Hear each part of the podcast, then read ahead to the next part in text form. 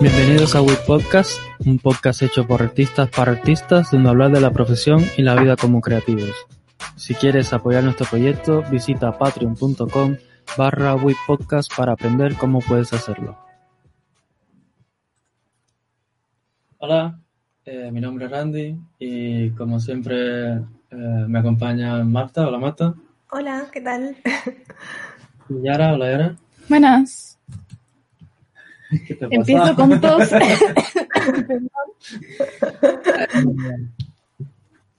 eh, hoy tenemos eh, aquí un invitado especial, a Pablo Domínguez, eh, Senior Concert Artist en Terraform Studio. Hola Pablo.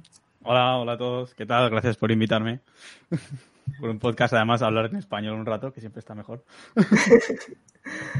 Sí, sí, sí. Sí, la idea, la idea con el podcast este es eso, ¿no? Que, que, en inglés seguramente se encuentre un montón de información y un montón de, de datos que puede darnos entre nosotros, pero en español creo que cada vez menos, por alguna razón. Pero sí. Eh, Somos bueno, más tímidos y más vagos. sí. Eh, para la gente que no te conozca y tal, eh, coméntanos eso, cómo empezaste y tus primeros pasos en la industria.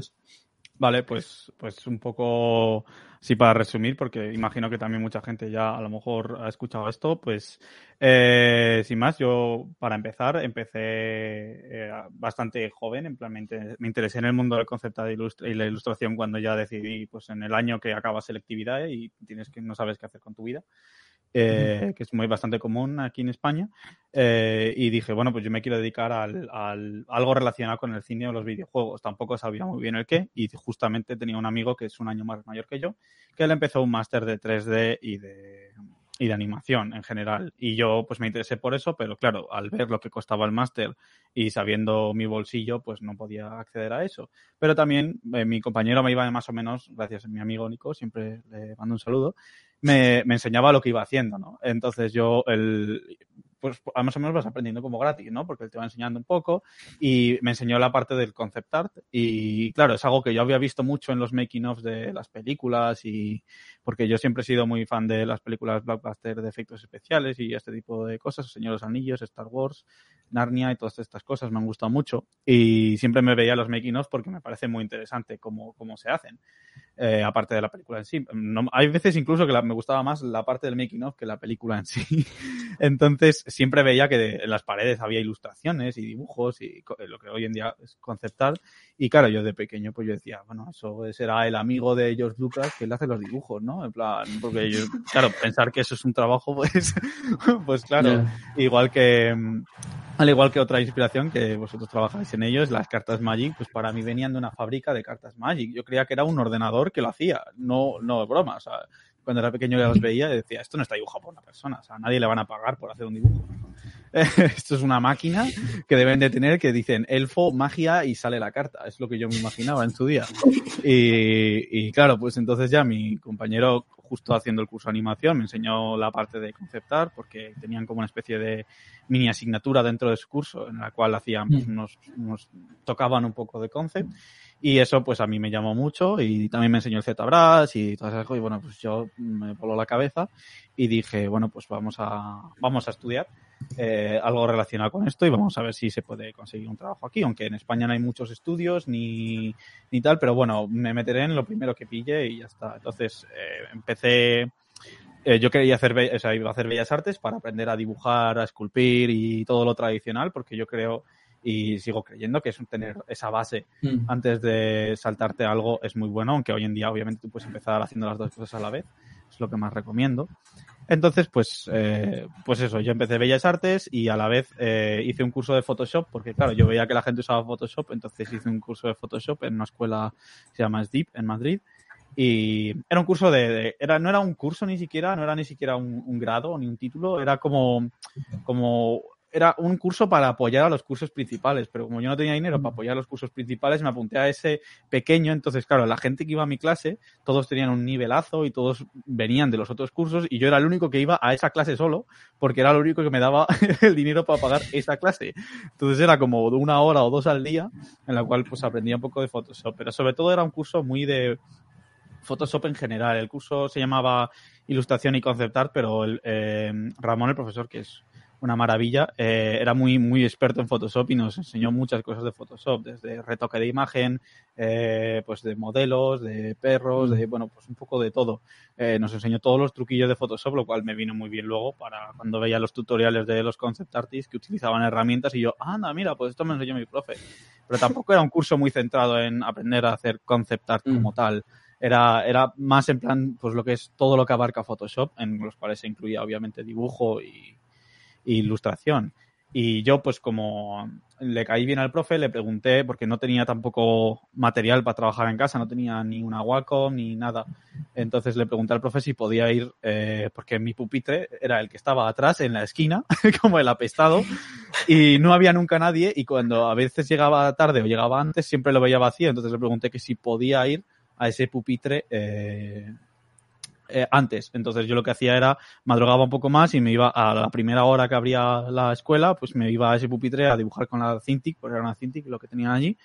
Y con eso, pues más o menos empecé ya a aprender a mi bola, en plan, mirando de Bienart, y aquí tengo el referente de Marta, porque Marta para mí en, ese, en aquella época era como, Dios, es como lo, que nunca se va a llegar, la, chica increíble, siempre, siempre se lo digo, en plan, joder, yo veía, pues yo no había Artistation cuando yo, tampoco es que, tampoco es que sea muy viejo, pero era justo el año que, el año siguiente creo que se creó Artistation, o si yo empecé en septiembre, pues en junio o algo así es cuando nació Artistation. Entonces lo único que había era de Bienart, y Marta siempre estaba en la portada de Bienart y probablemente Randy también, pero no le conocía como nombre pero, probablemente también. Así que aquí, ¿sabes? Me estás haciendo sentir muy viejos, ¿eh? Los abuelos aquí. Hace, hace nada, hace cinco años, tampoco se hace tanto. Entonces, pues, pues, pues nada, yo en Debianar veía lo que hacíais y, y, yo pues literalmente lo intentaba copiar, así es como, no sé, como empecé a aprender.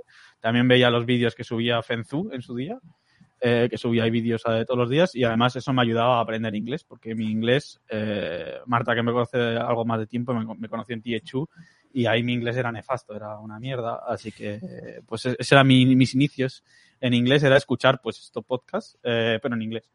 Y pues nada, luego ya entré en Bellas Artes después de hacer este cursillo y ahí paré un poco, es el primer año de Bellas Artes me centré en pues, óleos, dibujo, anatomía y esas cosas y luego cuando volví de la universidad eh, en casa ya tenía la agua con bambú, la de 50 pavos. Eh, pues esa, la que es pequeñita, pero bueno, con esa, con esa llegué a conseguir trabajo. Así que no, el material al fin y al cabo es importante pero, pero las ganas siempre son más importantes, ¿no? Y aunque tengas un material más modesto, siempre vas a poder llegar a hacer hacerlo todo. Incluso yo ahora que utilizo pues, todas estas cosas de rendering y tal, estoy usando un portátil de hace cuatro años. O sea, no tengo una super torre ni nada. O sea, tengo un portátil y con eso tiro. Que me lo quiero comprar la super torre, pero, pero por ahora... Madre mía, ¿y cuánto tardas en renderizar? No, no mucho, porque bueno, los, los programas han, han, ido mejorando y no tarda tanto. Y yo porque tampoco espero mucho. O sea, yo no me importa que tengan ruido las imágenes, luego lo limpio y ya está.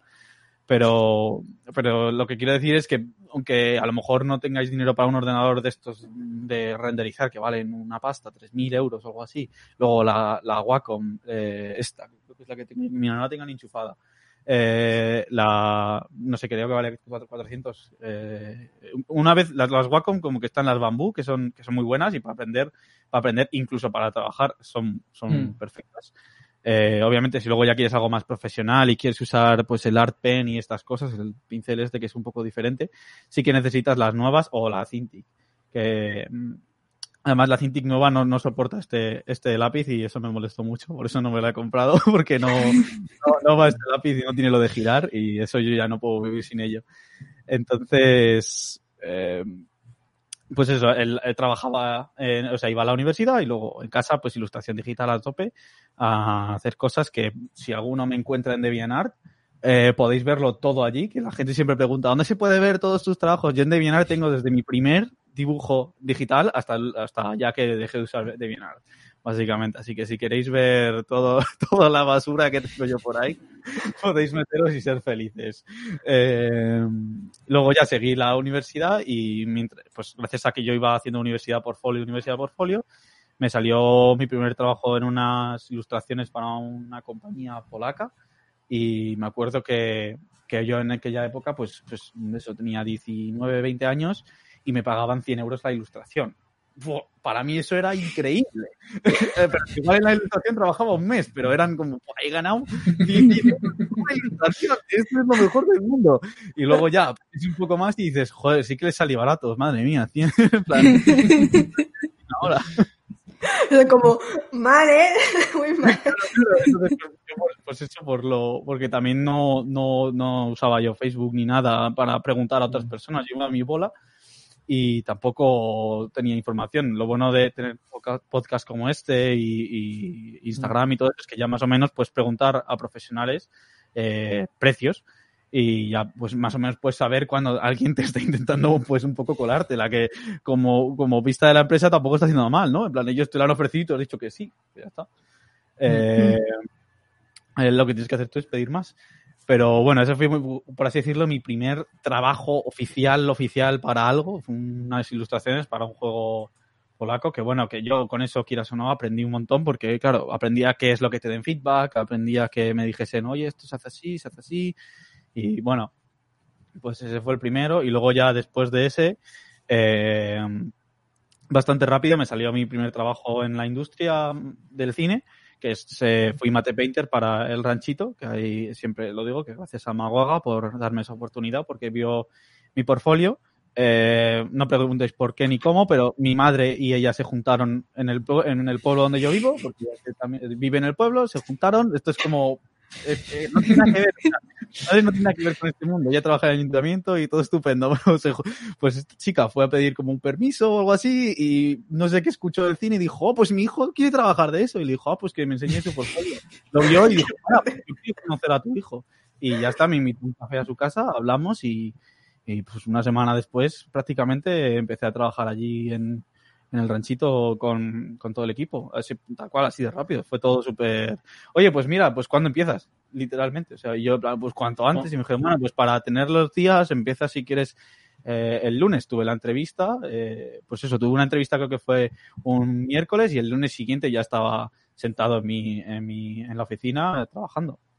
Así que bastante guay. En ese caso, eh, fui mate painter, no concept artist, pero eh, también el, el, CEO de la compañía, Félix, eh, al ver que yo sabía hacer conceptar, pues también intentaba pillar trabajos de conceptar para que yo pudiese también trabajar en ello, lo cual pues eh, agradezco un montón porque aparte de ser mate painter, que también me gusta, pero no era mi pasión a tope, mm. ¿no? O sea, que es divertido y me gusta mucho, pero a mí lo que me gustaba era más el rollo de diseñar, crear y, y un poco ese mundo, que a, veces hoy en día también hago mate painting, no tengo ningún problema, pero sobre todo 2D, porque luego ya mate painting ha evolucionado con más proyecciones en Maya y esas cosas que yo no sé, ni Nuke, ni esos programas yo no lo sabía, yo era Photoshop puro y duro.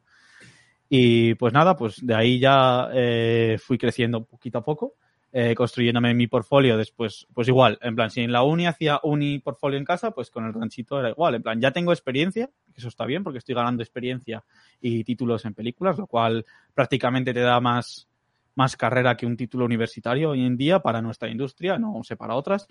Eh, entonces yo se lo planteé a mis padres en plan, oye, mm, la carrera no la voy a acabar, porque en plan, estoy yendo a las nueve de la mañana al ranchito, salgo de trabajar, voy a la universidad y vuelvo a las 11 en casa, ¿sabes? O sea, estoy en plan, es que la carrera no me vale ahora mismo, ya no, no sé. Además, la carrera que yo estudiaba en, la Complu de Madrid, no sé si hay, hay, gente que a lo mejor está viendo lo que estudia allí. Eh, a partir de tercero se vuelve un poco más teórica y yo, yo quería dibujar y, ya está. O sea, yo escribí se me da muy mal. Entonces, pues, pues fue el, mejor momento para irme, por así decirlo. En plan, dije, bueno, ya tengo trabajo, tengo aquí un título. Además, justo estaba trabajando en Juego de Tronos, que aparte de fan, pues eso da caché, eh, por así decirlo. Y dije, bueno, yo creo que esto ya me va a salvar el no tener títulos universitarios en un futuro trabajar en esto. Y entonces, pues ya empecé a construir mi portfolio y con el dinero que había ganado en el ranchito compré mi ticket para ir a THU en 2017, si, no mal, no, si mal no me equivoco. Y pues más o menos OGE, que esto es una cosa que también recomiendo a todos los que estén escuchando y que vayan a ir a un evento tal como Lightbox, THU, Vertex, cuando se pueda, claro. Si, si hay físicos, que es lo que más mola, porque allí al menos conoces gente.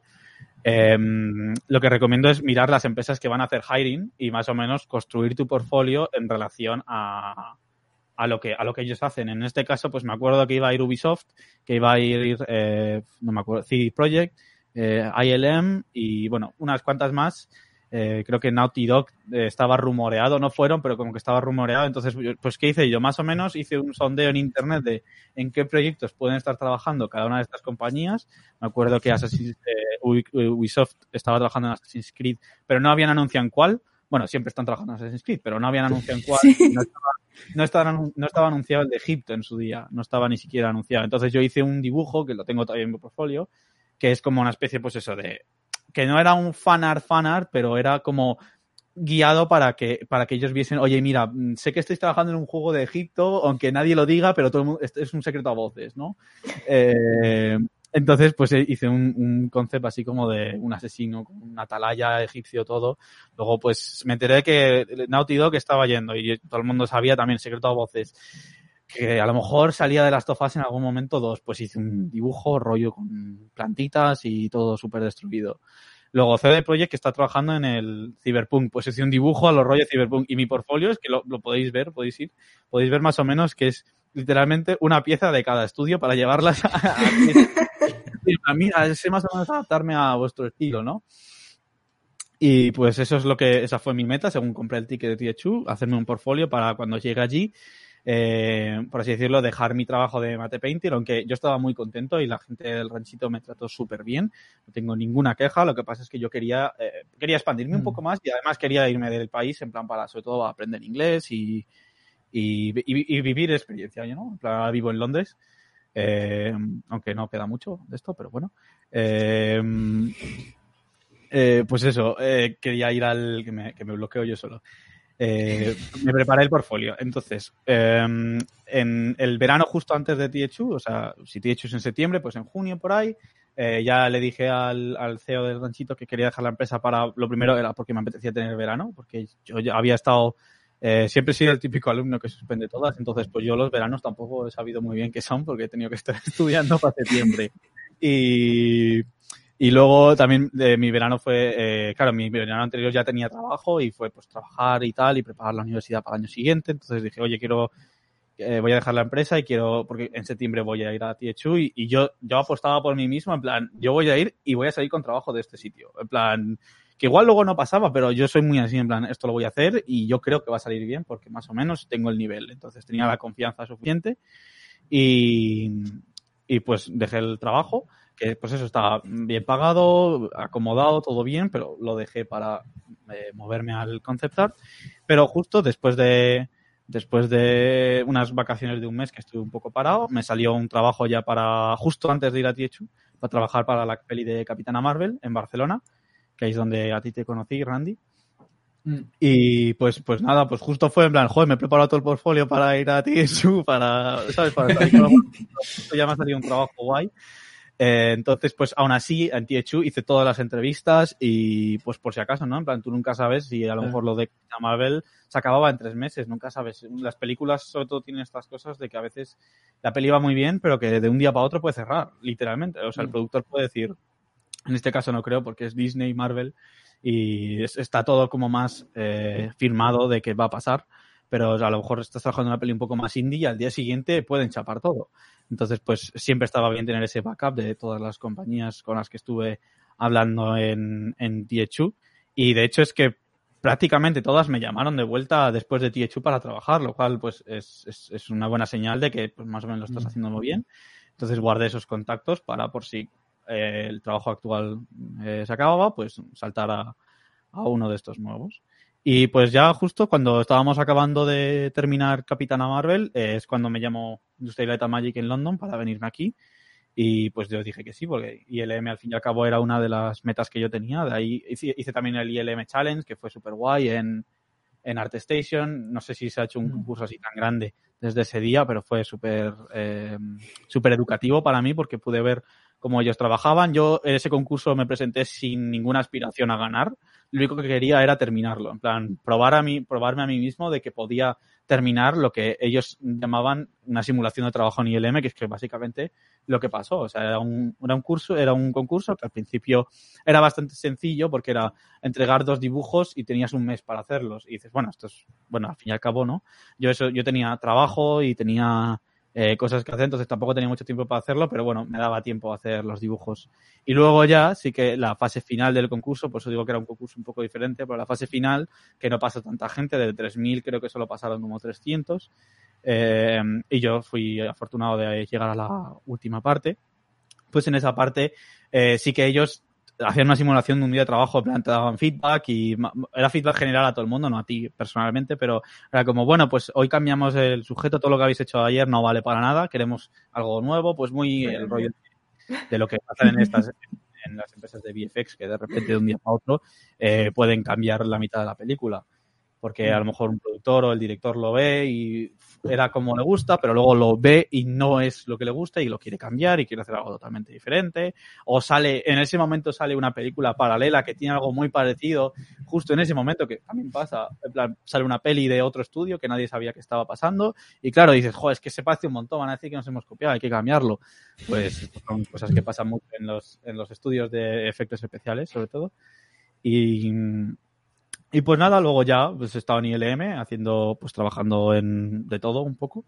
Eh, lo que pusisteis más o menos en la, en la biografía es, es Aladdin, eh, eh, Los Vengadores, Star Wars em, y Los Eternos. Y estoy intentando acordarme de las que puedo decir. Jurassic World 3, que esa fue de las mejores, eh, me lo pasé súper bien, jugué trabajando en esa película. Y el resto, como no sé si las puedo decir, no las digo. Perdonadme. no sé, si, sé que están anunciadas, pero no sé. Entonces, pues el NDA hay que mantenerlo, aunque ya no esté trabajando en ILM, hay que siempre el NDA porque eso es, es, algo que firmas de por vida y lo pone en el NDA de Disney. Es como todo lo que sea aquí es confidencial hasta, hasta, que, se, hasta que te mueras, básicamente. Entonces, luego ya, y ahora estoy con, pues, pues lo que me pasó con todo lo de la pandemia y todo este rollo, todos a trabajar en casa, pues eh, me vi muy cómodo trabajando otra vez en casa y trabajando pues remoto y tal. Y aunque trabajar con ILM era maravilloso remoto y el, el, el day, el day to day eh, era pues era prácticamente igual que en la oficina, pero yo echaba de menos la oficina y también dije, bueno, ahora que estoy remoto, ¿por qué no busco pues, pues otros horizontes, ¿no? En plan, eh, pues, por ejemplo, puedo trabajar en algún videojuego o algo, ilustraciones para libros o, o películas más indie y un poco más a mi bola y no estar eh, bajo el estudio que igualmente se estaba muy bien y muy a gusto. Es, eh, pues eso, eh, sueldo mensual fijo, eh, horas fijas, no, no, no freelance loco, pero, pero me apetecía probar el, el freelance y pues dejé ILM este verano y Finian justo me ofreció trabajar en su nuevo estudio que se llama Terraform Studios y yo, pues claro, pues sí, pues como que no, o sea, que mejor trabajar con, con amigos y con grandes artistas. Entonces, pues, pues en cuanto me ofreció el trabajo le dije que sí y hemos estado trabajando ya en unos cuantos proyectos que todavía no podemos decir, pero por, eso, pues no sabemos si lo podemos decir o no, así que yo no lo digo.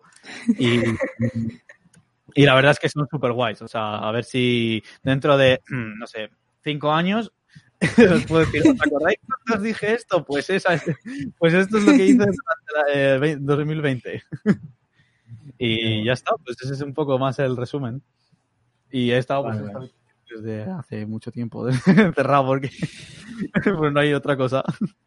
Ya. eh, Espero que no, no haya sido. No, no, Ha todo estado bien. súper bien. Sí. Sí. Aquí tenemos preguntas de los espectadores. Empezamos por ahí. Empezamos por ahí. Estupendo. Sí, aquí tenemos una de cuando empezaste como autodidacta, ¿qué edad tienes? Bueno, supongo que tenías. ¿Y algún consejo para entrar en la industria del cine como concert artist? Eh, vale, pues yo cuando empecé, eh, si mal no recuerdo, o sea, cuando empecé con mi amigo, lo que os acabo de contar de, de que me estaba enseñando, pues eso era 17, 18 años, cuando yo estaba preparándome la selectividad y tal. Y luego ya cuando empecé en serio, pues digamos que sería cuando terminé el curso este de, de Photoshop, más o menos a los seis meses, ya me sentía, eh, me sentía fuerte, por así decirlo, para empezar a construir mi portfolio. Entonces, digamos, pues tenía 18 años y medio, por poner una, por una edad.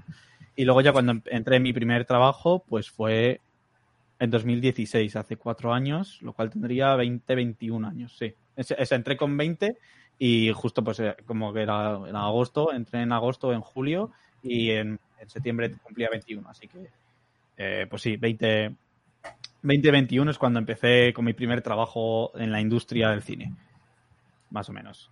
Y algún consejo para entrar en el cine, pues eh, más o menos siempre lo que digo es una cosa que siempre respalda es tener experiencia de lo que sea eh, para entrar en cualquier tipo de industria, cine o videojuegos. En el caso de cine, si tienes algún tipo de experiencia en cine, aunque sea en otro en otra rama como la que tenía yo, que yo entré en cine como mate painter, pero luego me cambié a concept, eso también lo aprecian los estudios de mm, efectos especiales, que por lo general para entrar en cine siempre es más fácil entrar en estudios de efectos especiales que en Art Department directamente, porque los en cine hay como dos partes, que está la preproducción, la producción y la, son tres, perdón. La preproducción, la producción y la postproducción. Pero la rama de conceptar suele ser en la prepro y en la postpro. En la producción, como es el rodaje, pues ahí rara vez te van a pedir un concept porque tiene que tiene que estar ya el prop hecho, ¿no? O, mm. el traje o lo que sea tiene que estar hecho para que el actor lo pueda usar. Entonces, rara vez hay concept art durante la producción, pero lo, hay también.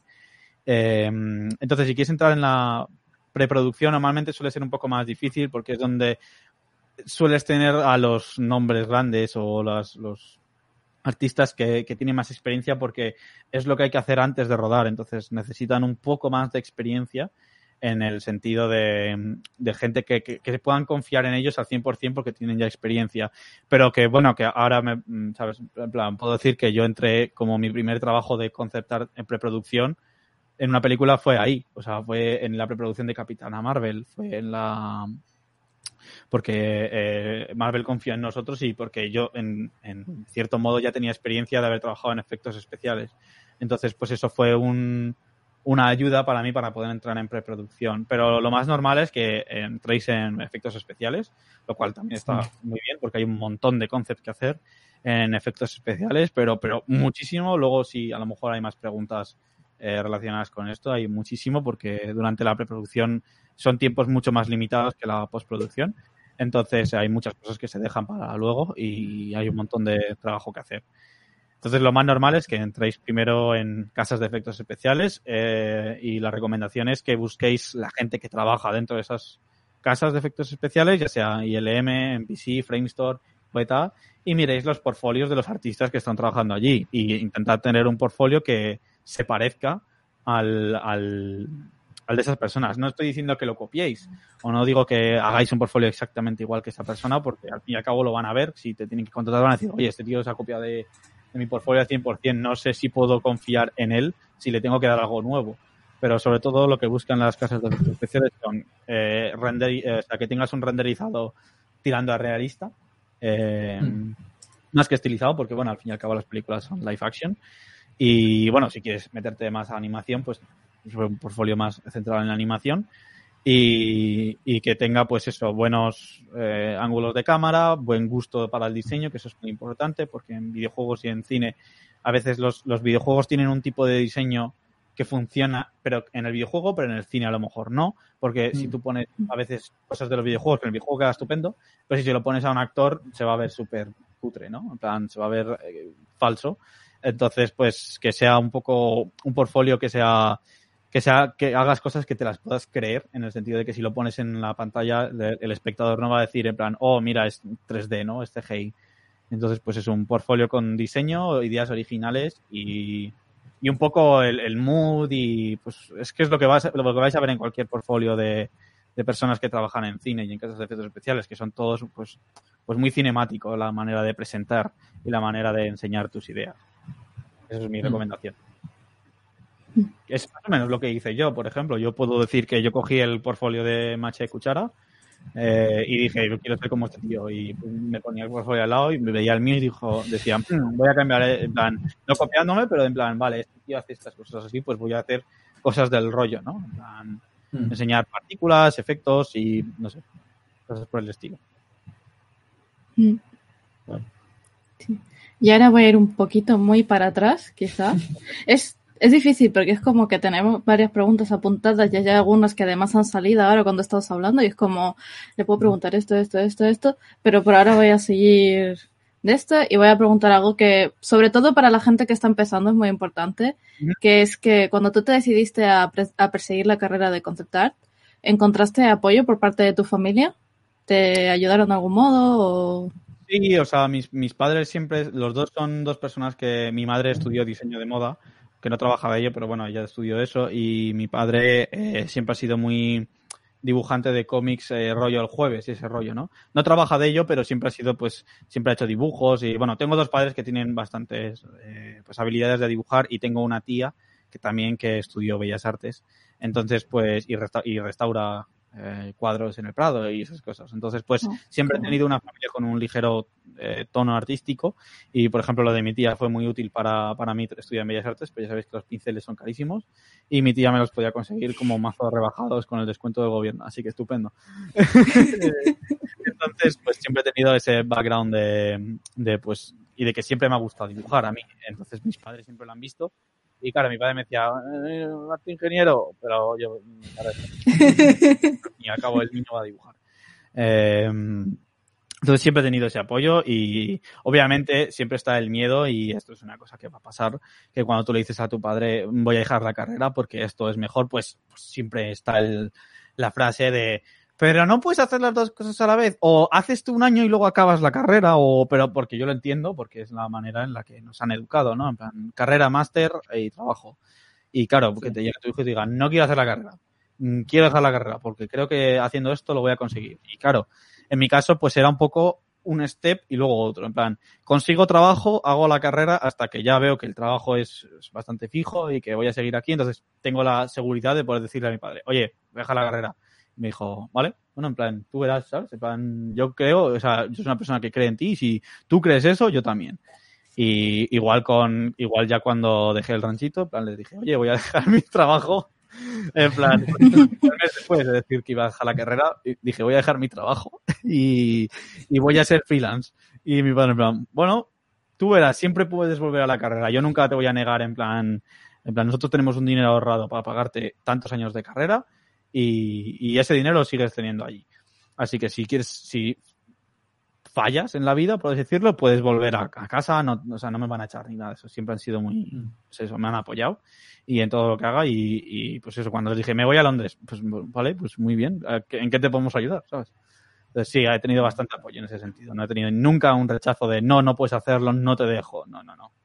Entonces, siempre mis padres son dos bellísimas personas, muy humildes y ellos han creído en que es, creían en mí y veían resultados. Entonces, ¿por qué no, por qué no hacer caso a las ideas locas de su hijo? Qué bonitos que son. Sí.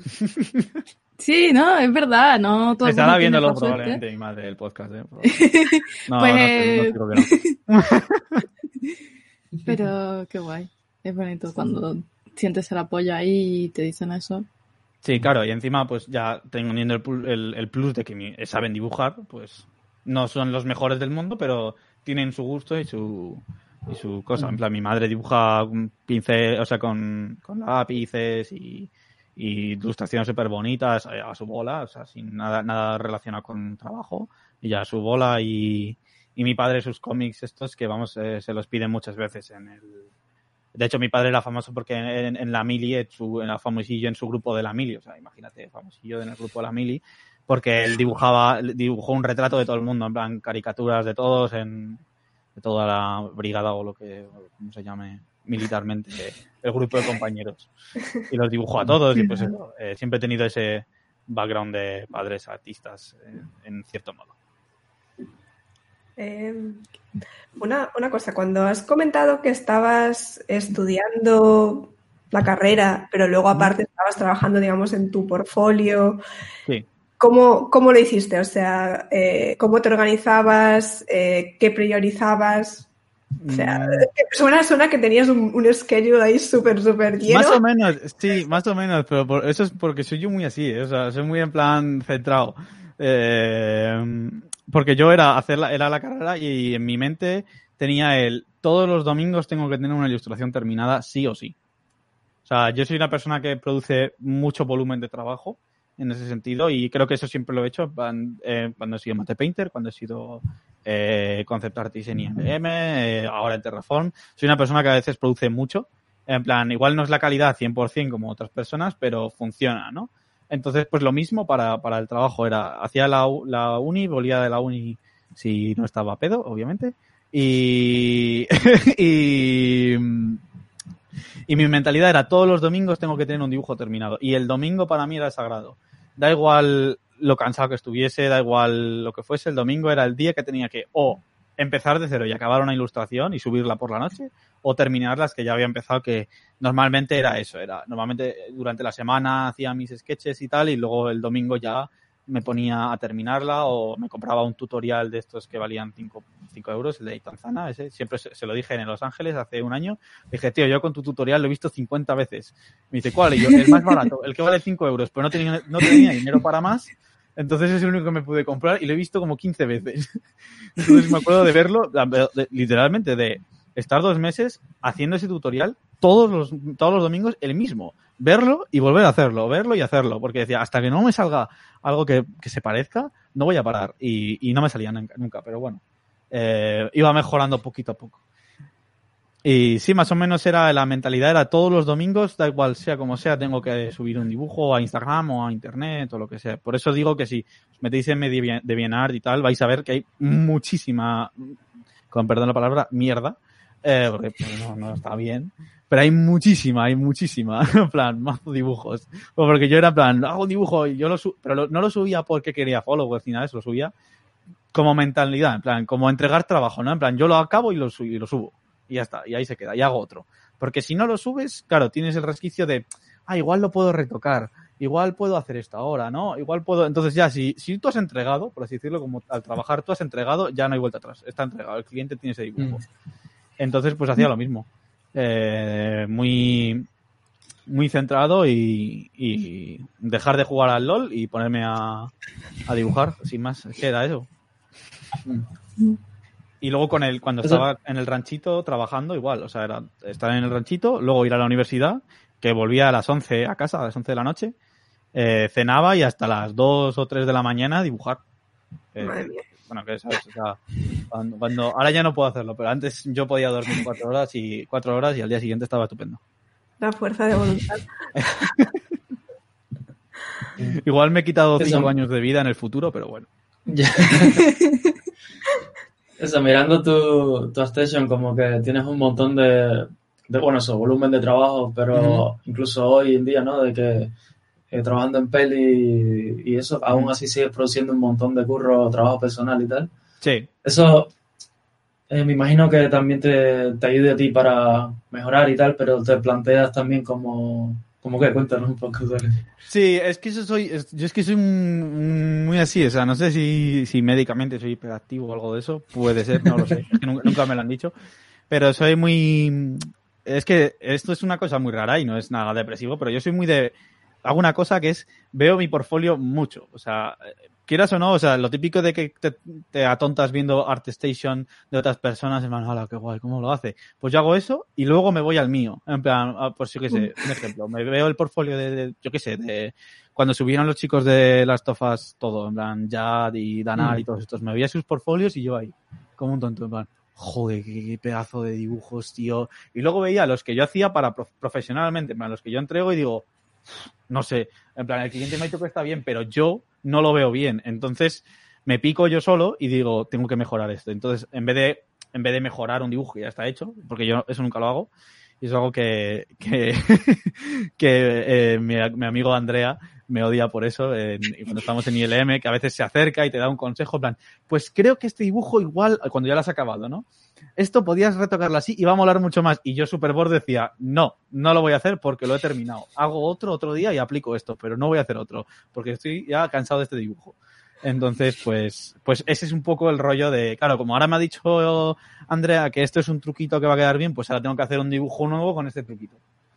No retocar el que ya está, sino hacer uno nuevo. Y por eso tengo bastante como volumen de trabajo.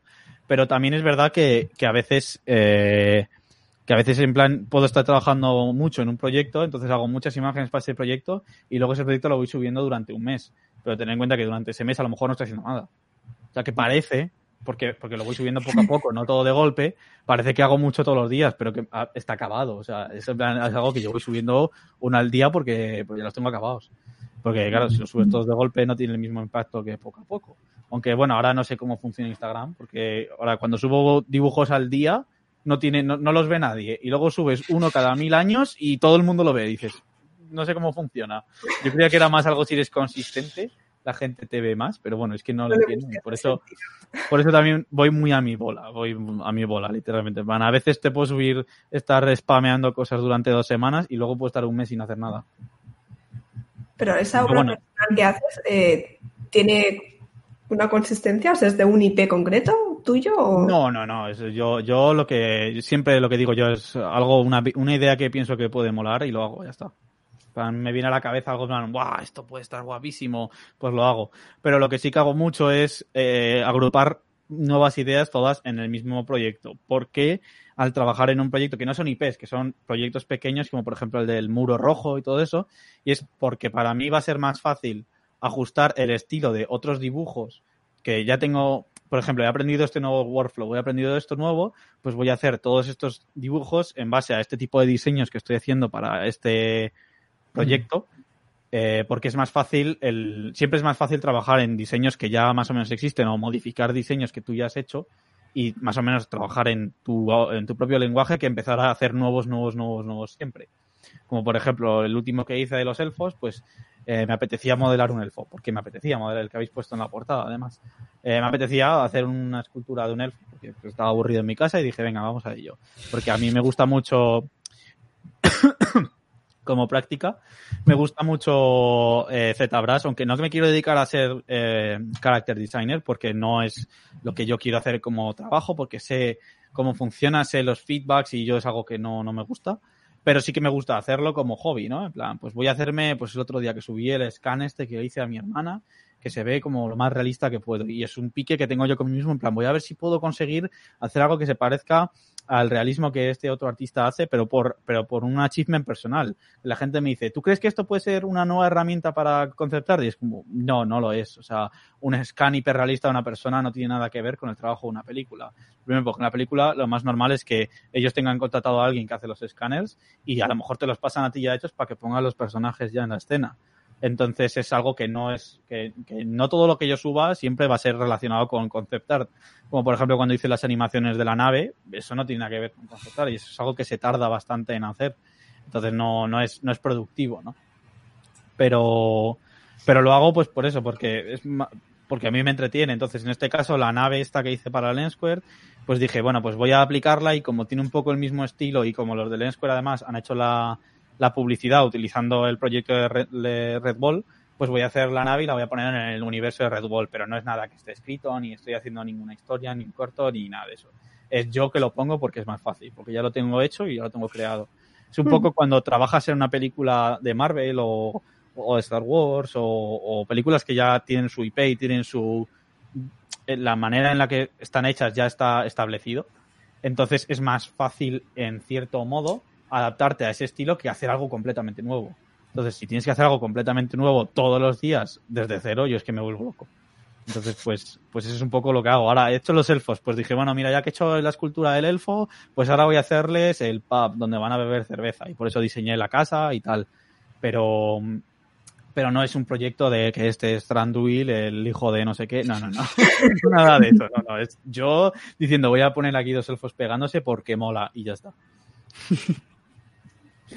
Chachi. Ese es un poco el rollo. Vale. Y ahora, un poco relacionado con eso, es ¿cómo es tu horario? ¿Cómo te manejas físicamente para llevar todo eso? A ver, pues hoy en día, siendo freelance desde casa y teniendo en cuenta que eh, no se puede salir ahora mismo, en, en Londres, por ejemplo, eh, pues bueno, es, eh, ahora mismo estoy un poco más. Mi horario ahora mismo, ahora mismo está. O sea, la semana pasada fue un desastre.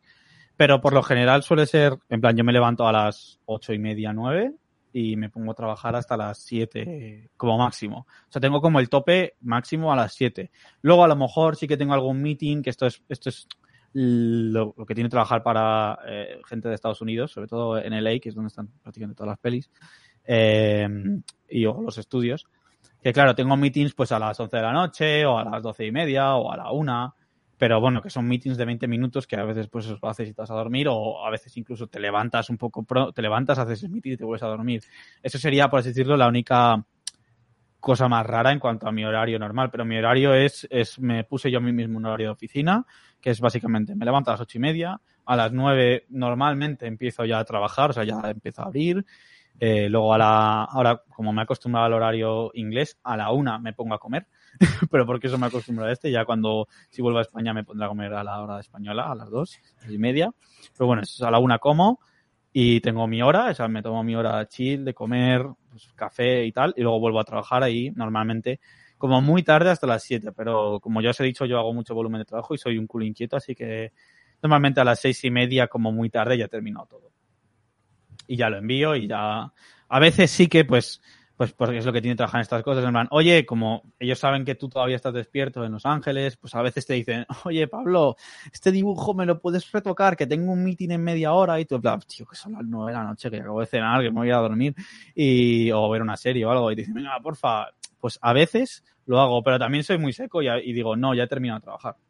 Y ellos, o sea, nadie te va a poner una pega, porque al fin y al cabo tu horario ya lo has cumplido, ¿no? O sea, a ti ellos te pagan por unas horas y ellos saben que eso es una cosa que, que está bastante bien de las empresas de Estados Unidos y Canadá también lo hace mucho, que es que te respetan mucho las horas de trabajo. O sea, ellos saben que el crunch, si quieren crunch, hay que pagarlo. Entonces, por lo general, no te suelen, no te suelen pedir mucho. Y además, bueno, como tú eres freelance y hoy en día al, al, ser freelance, una cosa muy importante es que yo creo que es algo que viene de por defecto y es que siempre intentas entregar que todo esté bien, que todo sea presentable y que todo sean, como digo yo, cosas que pueda poner, que no me sienta avergonzado de poner en mi portfolio. No quiere decir que cuando trabajas en un estudio entregas cosas peores. Yo nunca, yo es que siempre intento entregar todo lo que entregue, lo entrego con la inspiración y la mentalidad de puede acabar en un artbook y lo voy a poder subir a internet, porque por lo general en películas, si no está en el libro o en la página web, no te suelen dejar subirlo a internet. Entonces, por eso siempre intento currarme todos los dibujos para que estén de manera que se puedan presentar en internet, pero a la vez me los curro mucho, pero tampoco me paso de las 7. O sea, si llega a las 7, hago lo, más rápido que se pueda, un apaño para que se vea bien, para que sea presentable y lo entrego. Pero sí, en ese sentido siempre intento a las 7 más o menos, intento estar libre completamente, pues yo que sé, para hacer mis cosas, para hacerme la comida y, para el día siguiente, ver una peli, yo qué sé, pues o sea, emplear tu tiempo en lo que tú quieras. Un poco lo que sería trabajar en una oficina, pero en mi casa. Entonces, sí, que he, dicho, que he dicho que ha sido tiempo para hacer tu tortilla de patatas y tus croquetas. Eh, esa es, eso es. Oye, con mi croqueta. eh, creo que hay, hay, varias preguntas que ha hecho el público, pero básicamente están como relacionadas en, en tu trabajo. O sea, que, que iba, yo, yo, iba a preguntarte un poco que definas exactamente en, en qué consiste, consiste, tu trabajo. O sea, uh -huh. porque a veces a lo mejor hay gente que no tiene muy claro qué es el concept, porque se imaginan como concept la típica, los típicos puntos de vista de varios personajes, yo qué sé, en, en vale. así, ¿no? O, y luego no saben diferenciar lo del keyframe uh -huh. o cosas así, ¿no? Entonces, vale. es un poco. Vale, pues eh, básicamente eh, la gran diferencia que hay, por ejemplo, entre concept art y más o menos lo que hacéis tú y, y Randy, o sea, lo que es concept art e ilustración es más o menos lo mismo, pero a la vez tiene, eh, o sea, la idea es lo mismo, en plan dibujar para resolver un problema, o, pero claro, al ser una ilustración, la ilustración suele ser algo que es presentable al público, es algo que la gente tiene que ver, entonces, por eso lo más normal es que además tengas más tiempo, tengas más... Eh, bueno, no sé tiempo, es que tampoco nunca he trabajado eh, en ilustraciones así tan detalladas como las que vosotros hacéis, pero, pero suele ser algo más que sea presentable para todo el mundo, que sea más bonito. El concept art no hace falta que sea bonito, ¿vale? O sea, tú puedes ser el mejor concept artist del mundo y no tener ninguna imagen en tu portfolio, porque a lo mejor no son lo bonitas, pero, pero ayudan a hacer la película. Básicamente, cuando tú trabajas en concept art para una película, estás resolviendo los problemas del director a la hora de diseñar cosas. Puedes utilizar las herramientas que tú quieras, cuando quieres eh, hacerlo. Hay, de hecho, concept artists, bueno, que esto es, esto es algo que no, no recomiendo porque es, literalmente son tres y son pues, son súper famosos, pero Ian McKay, por, eso, por ejemplo, él usa lápiz y papel y dibuja mm. y, y, luego tiene al lado a, a cualquier otro que use, utiliza 3D, render, eh, Wacom y todo. O sea, en ese sentido, el concept art es usar cualquier herramienta para resolver el problema de, de, los directores y, o del production designer, resolver qué se va a construir en el set, qué va a ser VFX, eh, idear la película y todo esto en general por los tiempos de producción hoy en día, además que cada vez va más rápido las películas y se hacen antes, pues tienes que ser, cuanto más rápido lo hagas, mejor. Entonces, eh, básicamente lo que hacemos es resolver eh, el diseño de todas las películas o videojuegos en, eh, pues, es que es eso, es, diseñar todo lo que haya que diseñar y si lo puedes hacer cuanto antes, mejor e intentar dar eh, una variación de versiones para que, por ejemplo, pues mejor el director quiere una u otra o, algo así por el estilo. Pero básicamente es en el caso de las películas, que es donde tengo más experiencia, más que en videojuegos, eh, en el caso de las películas es pues durante la preproducción es idear toda la película en la primera parte de la preproducción, que eso suele ser más en el pitch, que suelen ser dibujos como muy más, más de inspiración, más que a lo mejor no se, se parece la idea, la idea está ahí, pero luego el resultado final en la película a lo mejor en cuanto a diseño es totalmente diferente. Luego tienes la preproducción y la preproducción en set, que es cuando tienes a un production designer que te va a decir, vale, esto lo vamos a construir, esto lo vamos a hacer, esto lo vamos a dejar para CGI, aquí vamos a poner pantalla verde, esto va a ser set. Ahora, pues con la nueva tecnología supongo que también será en plan, esto se verá para un real para la gente de lo de las pantallas, como están haciendo en las series nuevas, eh, Marvel y en, Star Wars, que están haciendo lo de las pantallas LED. Entonces, pues eso es una cosa que ha salido nueva y el Virtual Art Department y pues pues ahí ya pues será en plan, esto será para el Unreal, esto se construye y esto se deja para VFX. Entonces el trabajo que tú tienes ahí como concept artist es resolver ese problema. Una cosa que sí que es verdad que hoy en día por tiempos de producción y por eh, facilidad, el concept artist se está yendo a mucho a usar 3D puro. Y de hecho es algo que es que visto desde el punto de vista útil, es que es más útil para, para es más rápido. Si un concept artist puede hacer un modelo en 3D que no sea modelo bien hecho con UVs y todas esas cosas, sea un modelo, lo que es la escultura de la nave, por ejemplo, o el prop, o la mesa, o el environment que estés haciendo, sea lo más acertado para que el, el director o el productor se lo pase ya a un, a un 3D artist que lo limpie y lo ponga en un real, o a un arquitecto que luego lo vayan a construir, eh, es mucho más útil que solamente pues un dibujo muy, muy pintado, ¿no? En plan, que son cuatro formas que la idea está ahí, pero claro, vas a tener que contratar a otra persona para que te ayude a acabarlo. Por eso el 3D se está, o sea, el 3D en el conceptar se está cada vez es más, más grande. De hecho, hay, hay artistas como Fausto de Martini o Edun Guriatsu o hay muchísimos artistas que solo hacen 3D y renders, o sea, que ellos modelan algo en 3D súper bien y tiran render para enseñarlo, pero que realmente el render normalmente lo haces para enseñar un poco los materiales que va a tener pero que a veces que, por experiencia, que el productor ni siquiera te pide que lo integres en una imagen. A veces ellos te piden que entregues un turntable de, o sea, las vistas del 3D que has hecho para que él vea que el diseño está bien y con eso ya funcionan. En plan, no, hace, no, les hace falta una imagen bonita. Pero claro, yo, en mi caso, como concept artist, pues me gusta hacer la imagen bonita más que el 3D. Entonces siempre intento en mi, en mi tiempo, ¿sabes? En plan, hacer mi modelo y luego entregar, y siempre intentar entregar algo que, como yo digo, pueda poner en mi portfolio. Y en postproducción, básicamente lo que haces es lo mismo, pero cuando la peli ya está grabada. Entonces te llegan a ti eh, los, los planos del rodaje, por ejemplo, los Vengadores, pues con la pantalla verde, y no han tenido tiempo en la preproducción de diseñar qué va a ir ahí, pues te toca a ti hacer el planeta, porque claro, es, pantalla verde, ahí pueden hacer lo que quieran. Y pues tienes que diseñarte un planeta, o por ejemplo, en mi caso, cuando trabajé en Avengers, trabajé en el guante de, Iron Stark, que no tenían un guante en el set. En el set, el, eh, Robert Downey Jr. no llevaba nada, llevaba un guante con puntos para hacer el tracking y, el guante se iba a poner en 3D porque hoy en día hay un montón, incluso costumes, o sea, trajes hoy en día eh, se hacen ya enteramente en 3D, o sea, es que es más barato y, va, y va queda, si está bien hecho va a quedar incluso mejor porque no se va a ver el típico traje de superhéroe así súper, ¿sabes? Que plasticoso o algo por el estilo. Entonces, a veces se ponen en 3D directamente y ya está. Que hoy en día con la tecnología que hay, ni lo notas.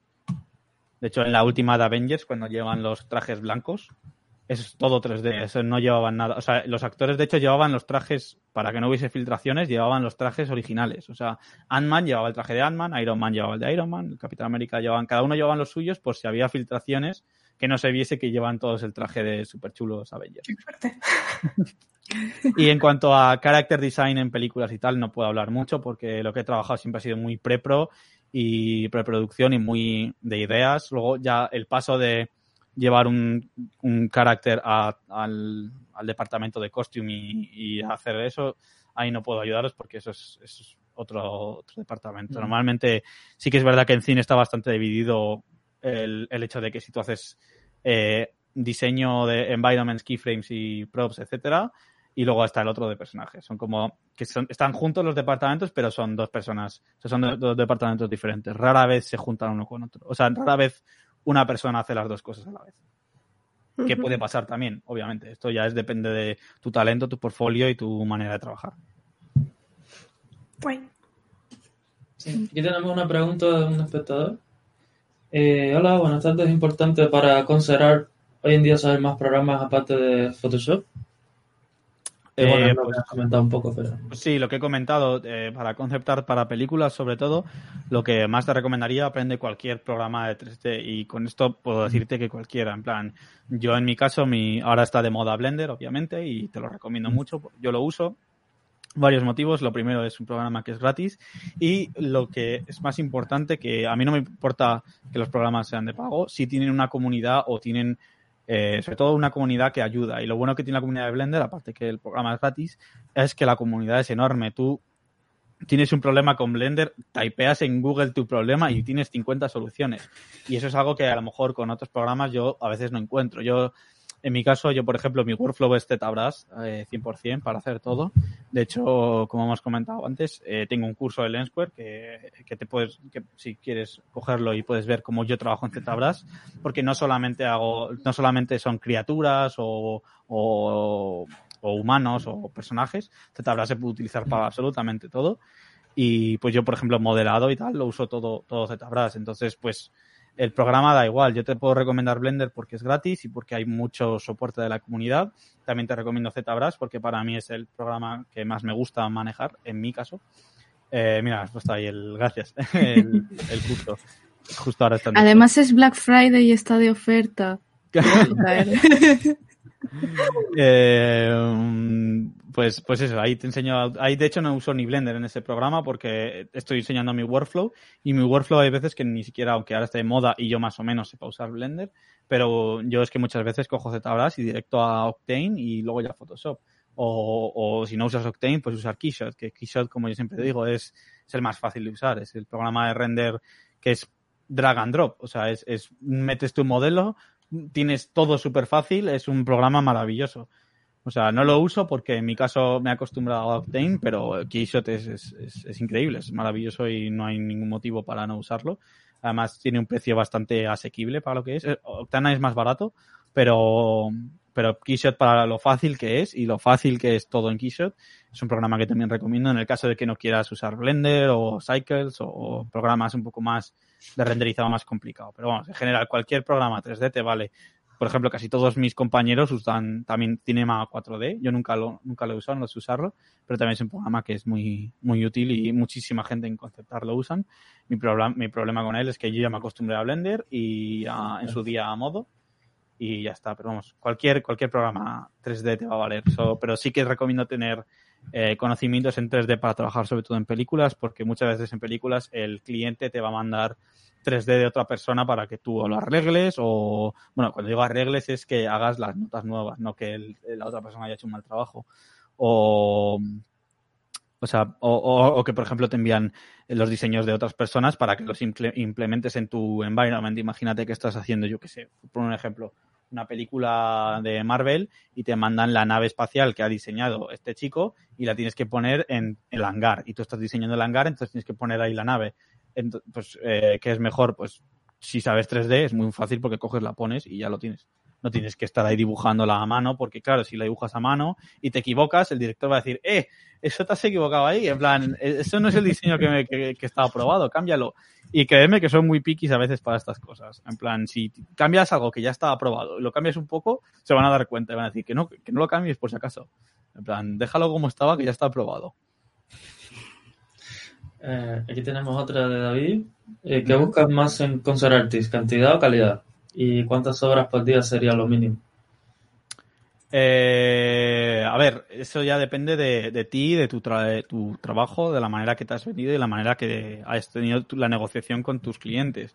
En el caso de Concept Art, por ejemplo, si trabajas en un estudio de, de VFX, muchas veces, pues la, la, media es que tengas una imagen, tengas que entregar, yo qué sé, una a las cuatro horas por lo menos, o un work in progress. No una imagen totalmente terminada a súper detalle, pero una idea para que si hay algún feedback lo puedes hacer al final del día y al final del día más o menos tiene una imagen bastante presentable. En el caso de concept art, como os he dicho, la, gran diferencia, aunque hay muchos concepts que son muy detallados, porque son conceptos específicos que se pide que sean así detallados. Normalmente todo es mucho más eh, inspira inspiración y, diseño. Entonces ya eso depende un poco. Lo más normal es trabajar en varias, o sea, entregar una imagen al día mínimo, siempre. Eso es más o menos el estándar. Eh, una imagen o un work in progress al día. Pero sí que es verdad que hay veces que te piden cuatro o te piden cinco o te piden siete. O sea, ya depende de, de tu negociación y a veces pues te toca decir o que da miedo, pero tienes que decirles, oye, no, no, no, no llego, o sea, es imposible hacer esto en un día. Y normalmente lo van a decir, te van a decir, no, no, si eso tienes tres días para hacer esto y tú, ah, vale, gracias, ya está. Es decir, lo normal, lo normal es, lo normal es, es una imagen al día o un diseño al día. Y si ese diseño pues puedes dar una variante, pues incluso se, se acepta. Pero sobre todo es una vez que estés allí, ellos ya te dirán más o menos lo que tienes que hacer. Pero si no, no vas a tener el tiempo, por lo menos en películas, nunca vas a tener, o rara vez vas a tener en plan, tienes tres días, en tres días te reviso lo que has hecho. Rara vez va a ser eso, sobre todo si estás empezando. Si ya eres un profesional, tienes un nombre, ellos confían en ti, ya, ya pues yo que sé, eres Jamie Jones o Craig Mullins, pues obviamente les dicen, mira, tenemos que hacer estas imágenes, tú como eres Craig Mullins, pues lo vas a hacer de puta madre. Así que toma tres días para ti. Pero en este caso nosotros no somos así todavía, así que pues hay que preguntar cuánto quieren. Eso se lo preguntas a tu cliente. Y cómo lo quieren, también es muy importante. Sí. Eh, a ver, pregunta.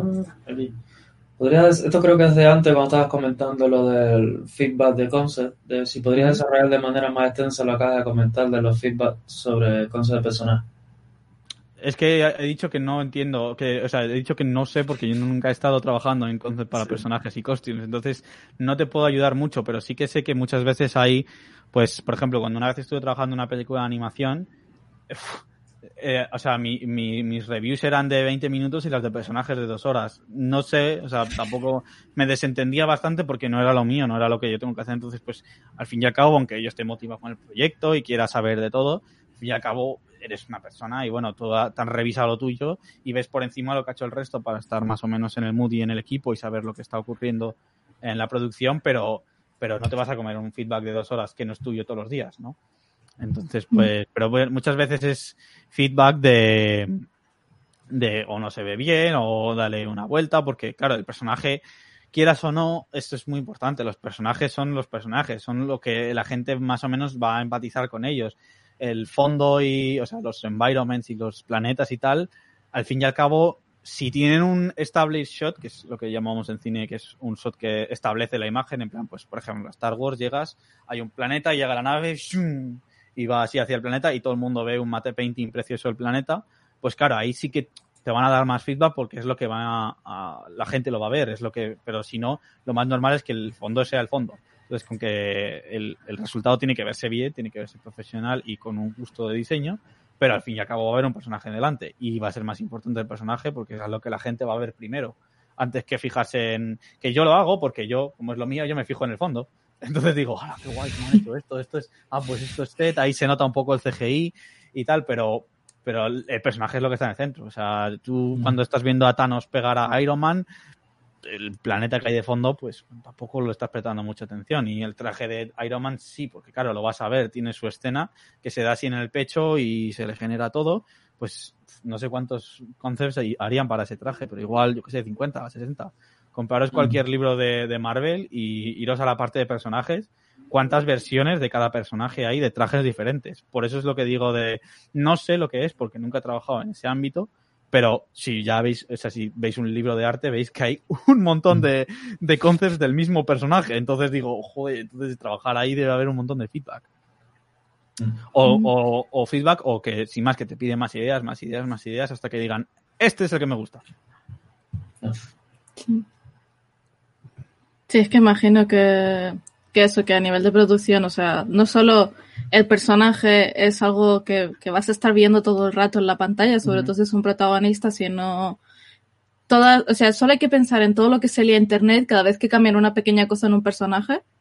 Claro, claro. Y, es como Totalmente. los, los, o sea, si los fans se vuelven así, eh, todo eso antes habrá pasado ya con toda la gente que está involucrada en el proyecto, en plan, pues tiene los ojos grandes, pues los tiene pequeños, pues vamos a juntarlos, pues vamos a no sé qué. Y eso. Eh, te van a cambiar. o cosas como, por ejemplo, no lo sé porque no he trabajado en ello, solamente voy a ponerlo como ejemplo. Hay que hacer el traje de Spider-Man y Spider-Man tiene que tener un traje diferente por cada película porque hay que hacerlo. O sea, porque sí, porque claro, cada película tiene que tener un traje diferente para vender bien, para, pues eso, para enseñar algo nuevo y que objetivamente no haría falta, ¿no? Un traje de Spider-Man, pues ya está, el traje de Spider-Man, el mismo para todas las pelis.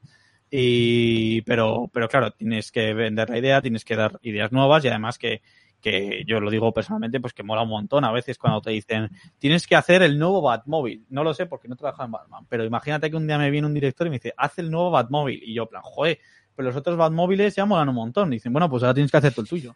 Y es algo que mola mucho, es algo, eh, por eso también a mí me encanta trabajar en esta industria, por el hecho de que sea buena la peli o sea mala, el, proceso de haber trabajado en ella a veces es súper divertido y mola un montón.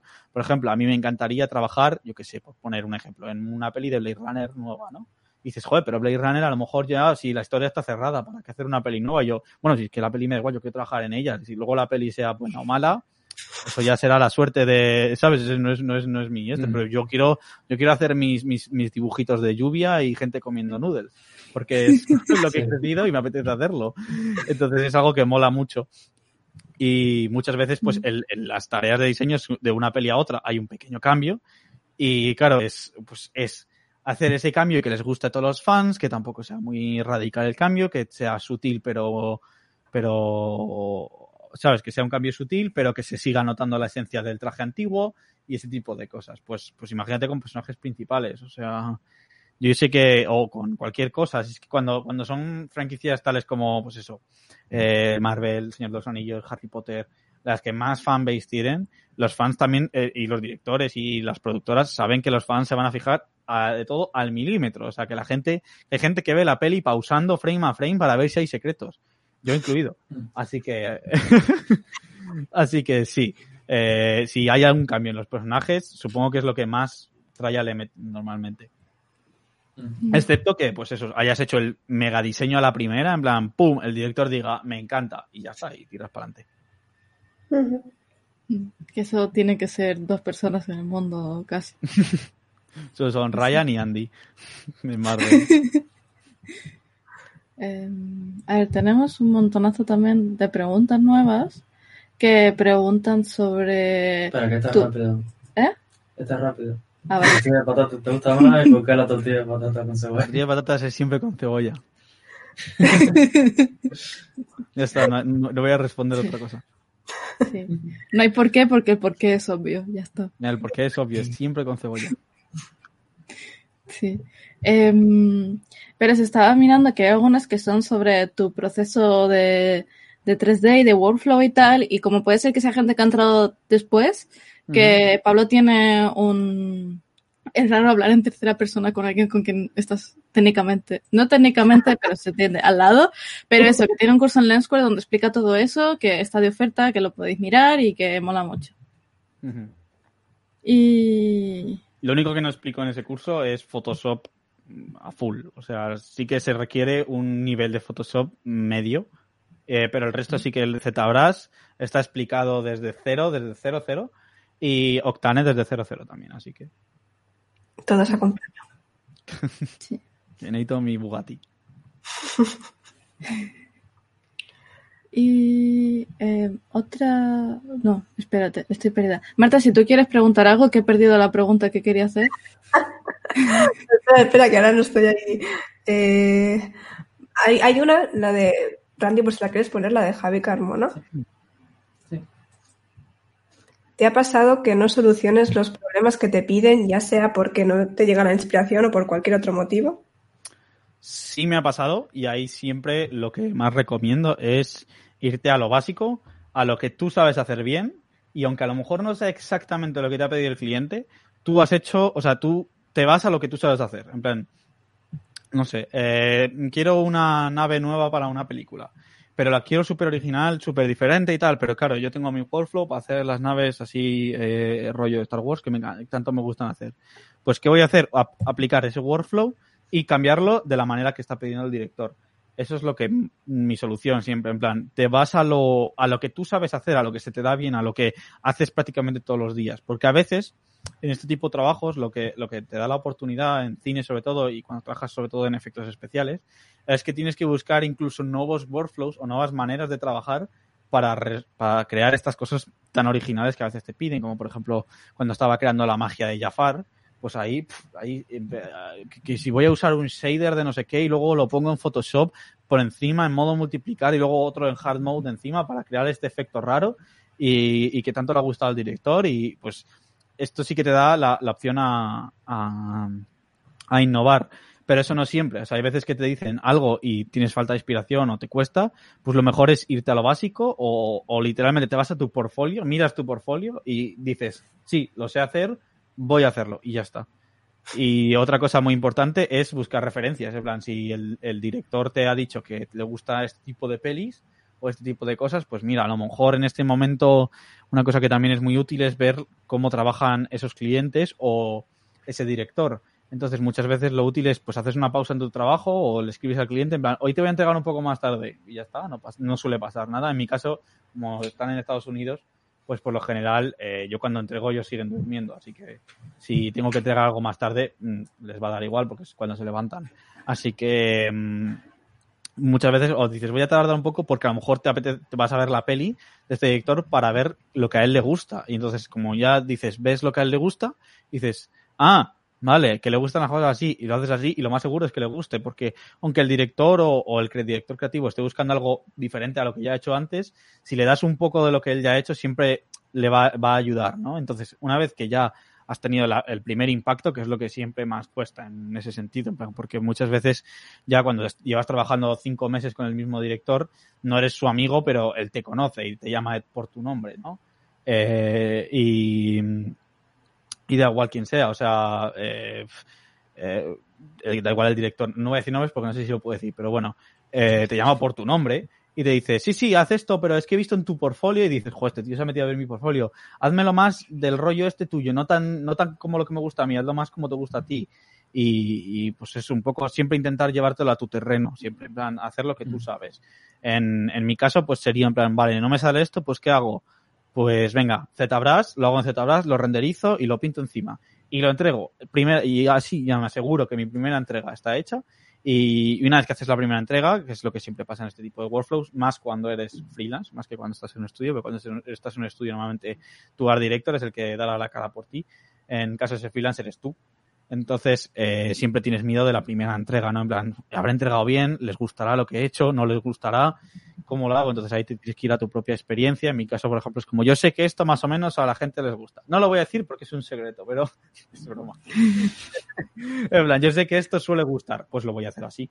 Porque, aunque igual no es la idea que ellos quieren, porque no siempre vas a acertar a la primera, porque, quiero decir, tú tienes que sacar la, la imaginación que tiene una persona, que lo tiene en su cabeza, tienes que representar. Entonces, es, a veces es muy difícil y a veces toma meses hacerlo. Entonces, tú entregales algo que sea, que esté bien presentado, que se vea profesional, que tenga sentido, y aunque no sea para nada lo que va a acabar al final, el producto final, el director no te va a echar. O sea, él va a decir, no es lo que quería, vamos a hacer algo así. Y en base a lo que ya le has entregado, muchas veces te da feedback ahí encima y puedes hacer algo totalmente diferente, pero ya sabe que es, ya sabes que le gusta que presentes así, o ya le puedes preguntar, oye, ¿prefieres que te presente así o te presente así?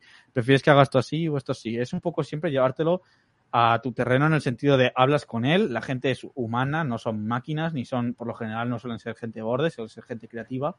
Y, y están siempre súper. Ah, y si te han contratado, sobre todo si eres freelance, están muy abiertos a trabajar, a, ver lo que ellos han, te han contratado porque tienes un portfolio. Entonces, más o menos van a querer lo que, lo que ven en tu portfolio. rara vez te van a pedir, si yo, por ejemplo, que tengo un portfolio de environments y keyframes, rara vez me van a pedir un personaje. Entonces, pues, si me piden un personaje, yo les digo, oye, yo no soy diseñador de personajes. Voy a hacerlo de esta manera. ¿Está bien? O voy a usar 3D para hacer personaje porque yo no soy el mejor dibujando anatomía. ¿Te parece bien? O yo qué sé, es que, por ejemplo, si a mí algún día eh, me mandan a hacer una carta Magic, vosotros las pintáis enteras, pero yo usaré 3D y luego lo pinto encima para dejarlo con el rollo que parezca pintado, pero voy a hacer todas, voy a utilizar mi terreno al 100%. Porque el cliente al final, al final, al que más le da que yo lo haya dibujado al principio o haya usado 3D, él quiere ver la imagen al final. Y es igual con el concepto. Intenta llevártelo ahí al terreno, hablar con el cliente, es algo que hablo mucho en mi, en mi siempre intentar hablar. Eh, esto no es como en clase que te da eh, cosa a preguntar de toda la clase, es un trabajo, él está trabajando, tú estás trabajando, sois profesionales, le preguntas tus dudas y normalmente las, te las van a aclarar. Sí, yo creo que ese consejo todo el mundo... Perdón, perdón, te he cortado. Perdón, no, lo siento yo. Eh, no, que todo, todo eso que acabas de decir, que es como, por favor, mm, yo qué sé, grabadlo, eh, reproducirlo todos los días un ratito, porque a menudo se olvida la gente, sobre todo cuando está esperando que lo que la gente te pide es que sea tú mismo y que no hay ningún problema en que tú trabajes como tú eres. Es como eh, ve viéndote a ti y ves progresando en función de, de, tu manera de hacerlo y no intentes, no, como ahora tengo que hacerlo así, pues, pues no. Que al final todo, todos los líos de, no, debería hacer eh, esto, debería ser lo otro, eh, vienen de eso. Me estoy, estoy hablando muy abstracto, lo siento, eh, quien, me, quien me entienda que me compre y ya está. Eh, Pero sí, la, la, intención, la intención ha quedado preciosa. Es que yo lo he entendido muy bien, yo lo he entendido muy bien, así que si hay alguien que le ha pasado esto, con tu explicación lo va a entender muy bien. A ver, obviamente, llévatelo a tu terreno, pero no, si te han pedido que dibujes un dragón, no hagas un caballo, ¿sabes? Eso siempre, o sea, no, no, hagas, no hagas literalmente lo que te da la gana, o sea, tienes que, mm. em, o sea, aunque, aunque del brief hayas cogido solo un 15% y el resto seas tú, que ese 15% el director puede decir, ah, vale, es lo que me has pedido, el director o el production designer, que es para lo que yo normalmente suelo trabajar son con production designers, que es el, el que habla con el director. Con el director rara vez eh, nosotros hablamos porque eh, porque están muy ocupados. O sea, son gente, es, el director de una película de 250 millones.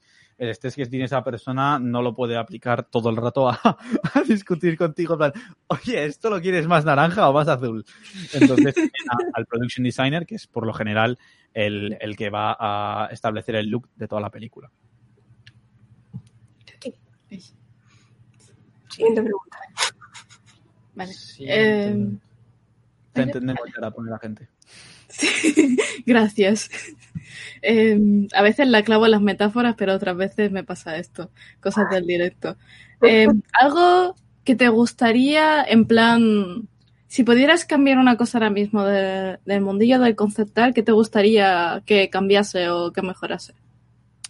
A ver, mm, yo creo que nada, yo creo que ahora mismo todo va bastante en un buen curso y en, una manera en la que yo puedo mantener mi trabajo y, podemos todos mejorar y además cada vez hay más oportunidades de ser incluso más creativo y yo alguna teoría que tengo es que en un futuro va a haber incluso más cortos con todo lo del Unreal Engine, que se está, son cosas que se están haciendo más asequibles a, a la gente. O sea, antes para aprender un programa de estos locos era, era una locura, ¿no? Eh, tenías que saber programación y cosas de estas. Ahora se está llevando todo un poco al, al, lado más creativo y lo bueno es que esto nos va a dar la opción a mucha gente a ser incluso más creativos, aunque no sea solamente concept art.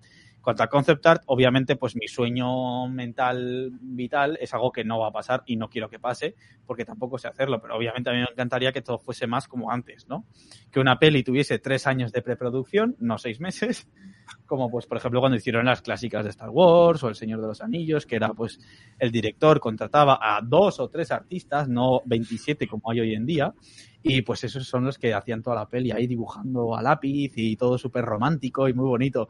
Pero eso hoy en día no va a pasar y, y además yo no sé hacerlo, así que eh, estoy muy contento como, como está todo ahora, no cambiaría nada. Como sueño romántico, obviamente, pues, pues a mí me encantaría estar ahí al lado de ellos, Lucas, haciendo los X-Wings Pero además en acrílicos y en óleos y con el aerógrafo y eso sería precioso. Pero hoy en día, desde un punto de vista económico y, y, en cuanto a producción, eso es lento y además es, es eso, que es un artista o dos para todo el mundo. O sea, que es incluso más difícil conseguir trabajo en esa idea romántica. Así que como idea romántica sería súper bonito y, y no usar Wacom ni usar 3D ni nada de eso. Pero por otra, parte por otra parte, eh, soy un apasionado de esto y cada vez soy el típico que está siempre, eh, siempre que sale algo nuevo, me encanta verlo para ver si puedo o aplicarlo a mi workflow o puedo hacer yo cosas nuevas. Como por ejemplo, yo cuando empecé a hacer concept art, eh, jamás imaginé que aunque esto no es concept art, podía hacer a mi nave volando ahí, como la tengo para, como hice este verano que hice a mi nave eh, volando ahí en un cañón y tal, eso es algo que yo lo tenía como algo impensable que pudiese hacer una persona sola en su casa. Y pues más o menos, pues gracias a no vas a investigar yo aquí como un friki en mi casa, pues más o menos aprendí a animar rápido en Blender, a hacer mate painting, que eso sí que sabía, pero no sabía proyectarlo, pues aprendí a proyectarlo y hacer pues mi, mini, mini corto de 10 segundos, que es algo que, que hoy en día pues es más, más asequible. Incluso hoy en día hasta puedes hacerte eh, animaciones si quieres o pequeños cortos utilizando solo cosas en stock, como por ejemplo las animaciones de Mixamo, que están estupendas. Por mm. ejemplo, y yo no sé animar personas, no sé animación, pero bueno, si hoy en día quiero hacer un shot y en vez de ser un concept 2D, quiero, esto son cosas más personal, no para el trabajo, claro, pero quiero hacer una, una especie como de ilustración en movimiento, pues me puedo bajar un personaje de Mixamo y los pongo ahí que caminen un poco y, y les da el mood y todo estupendo. Así que el camino que está llevando a mí me encanta y que no cambie, por favor. en mi caso yo estoy contento. Es verdad que cada vez es más 3D, pero también es verdad que el 3D cada vez es más fácil de hacer y es más en el lado creativo que en el técnico, así que no, no molesta tanto. Mi manera de trabajar en mi manera de trabajar en ZBrush es muy muy creativa, no es vértices y el tipo de 3D que conocemos normalmente de, pues empiezas por un cuadrado, te pones a extruir y tal, el mío es más corto por aquí, pinto aquí, dibujo, eh, todo en 3D obviamente, pero más como más creativo, igual que cuando usas las gafas VR, es como estás haciendo 3D, pero estás dibujando, ¿no? En plan, con el Gravity Sketch es como que estás dibujando y literalmente es una línea, pero, pero en 3D. Así que yo estoy a tope con las nuevas tecnologías. El sueño romántico es muy bonito, pero es un sueño romántico. se puede pedir todos los días al podcast. que en el puede pedir todos los días al podcast, que se ve que nos está gustando mucho de tu forma de hablar. Gracias. Pero me parecer muy borde. Pero sí, el sueño, a mí mi idea de vida, o sea, como sueño romántico, no es ni eso, es, es pintar óleos para, para museos, pero de mis cosas de relatos griegos y esas cosas. Eso sería lo que más me gustaría hacer en la vida. Pero obviamente eso no es viable como tal hoy en día. O sea, y si lo es, es mm, dos personas, Roberto Ferri y Mark McGrony, y ya está, ¿sabes? Y esos son súper buenos. eso ya me gustaría a mí ser como ellos. Ya que hablamos de ideas románticas y eso, eh, bueno, no tiene mucho que ver, pero va un poco por los sueños y las cosas que te gustan, que, por ejemplo, ¿para qué director te gustaría trabajar? Que le preguntan en el, chat. O qué pelis, bueno, eso no, es qué pelis de series ha, hecho esa persona, el director para el que te gustaría pues, trabajar. Así, pues obviamente, pues, a ver, directores que trabajen con concept artists, que eso son cosas, por ejemplo, obviamente, como buen fan del cine y de todo, pues, me, ¿quién no le gustaría trabajar o ver cómo es Quentin Tarantino, ¿no? En plan, ver cómo trabaja y ver cómo es esa cabeza y cómo hace esas películas, pero Quentin no necesita concept para sus películas, así que es una tontería pensarlo. Y además tiene pinta de que a lo mejor eh, puede ser horrible. Así que ese lo descarto, pero a mí pues Spielberg es uno que me gustaría porque Spielberg es la infancia de todo el mundo, así que es así como por decir un director que me gustaría trabajar hoy en día, Spielberg, si, si, si aguante sigue haciendo pelis así que se necesita en concept y tal, pues me encantaría trabajar para él. Pero bueno, tampoco es algo que ahora mismo hoy en día, después de haber trabajado ya en un poco proyectos que me han encantado. Estoy como, estoy como, por así decirlo, bastante a gusto. En plan, yo con que sean proyectos divertidos y que, y que sea buena la peli, sea mala, sea buena la serie, sea mala, que sea divertido trabajar en ella y que sea, sea, pues, que te lo pases bien, eh, me vale. Como por ejemplo, ahora va a salir en, en enero sale una peli de Robert Rodríguez que se, llama We Can Be Heroes, que salió vez hace poco. Y es una peli rollo Spy Kids y tal, que dices, joder, bueno, no sé, Spy Kids es muy para niños y tal, dices, pero yo trabajando con él en esa peli, y en, ILM trabajamos en esa peli, fue súper divertido, es que fue muy divertido. Entonces es como, bueno, la peli puede ser en plan, los diseños eran diseños en plan, pues eso, que parezca para, pues diseños para, para que los niños se lo pasen bien, no era diseños súper estilizados y súper eh, pensados en plan Dune o Blade Runner o Star Wars, que necesitas hacerlo todo más... Eh, mucho más pensado. Esto era más en plan, eh, y él lo decía más loco, más en plan, que, que, un niño lo vea y se lo pase bien, ¿no? Esa era la frase que nos decía Robert. Entonces, pues fue muy divertido trabajar en ella y además trabajar con Robert Rodríguez, que dices que, que guay, ¿no? Y pues eso también he trabajado con, pues, eh, que esos ya son más grandes porque una vez que trabajas en ILM, obviamente, ellos rara vez te conocen a ti, o sea, ellos conocen a tu art director y ya mm. está. Pero sí, directores como Jay Bayona o Colin Trevorrow de Jurassic y todos esos han sido súper guays. Pero sí, como proyectos o directores, ahora mismo no, no tengo ninguna preferencia de decir, me encantaría trabajar con este tío, ojalá algún día. Es como si pasa, de puta madre. Si no pasa, bueno, pues también. Eh, ¿Cuáles son esos libros, peli que te han influenciado a ti en tu trabajo? Pues, a ver, pues, eh, pues es muy sencillo. Si calculas mi edad y, dices, vale, pues este chico creció con las precuelas de Star Wars, con El Señor de los Anillos, Harry Potter y Piratas del Caribe. Pues eso. Es que es muy, muy, muy sencilla la pregunta. miras, miras la edad de esa persona y dices, vale, este chico cuando tenía ocho años salieron todas estas pelis. Entonces es lo que le ha influido al día siguiente cuando, pues eso, tengo la suerte de que había DVDs y en los DVDs te venía el making of. Entonces, pues ya mm. yo ponía el DVD del making of y veía cómo se hacía. Pues sí. Vale. Otra pregunta, eh, creo que esta es bastante rápida. Eh, bueno, quizá no es rápida. Lo retiro. Eh, una cosa que te hubiera gustado. bueno, puedes hablar rápido, entonces ya está, todo bien. Una cosa que te hubiera gustado saber antes de empezar. Mm, inglés. inglés, haber, haber sabido más inglés, porque obviamente el inglés te da más oportunidades. Y no saber, o sea, yo sabía inglés, pero lo justo para tener una conversación, pero básica, en plan, sí, sí, entender y ya está. Pero no para desarrollar tus ideas, por así decirlo. Yo era en plan, esto es lo mío, míralo, qué bonito es. Y ya está.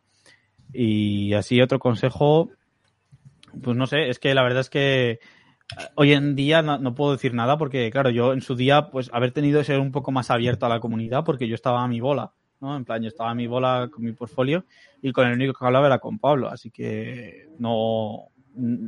O sea, en mi, círculo de amigos nadie se dedicaba a. Parece, que digas, el único con el que hablaba era conmigo mismo. Era conmigo mismo, en el espejo. No, con el Pablo era con el único que, hablaba de vez en cuando por Facebook con él, porque era un chaval de la uni, de mi uni.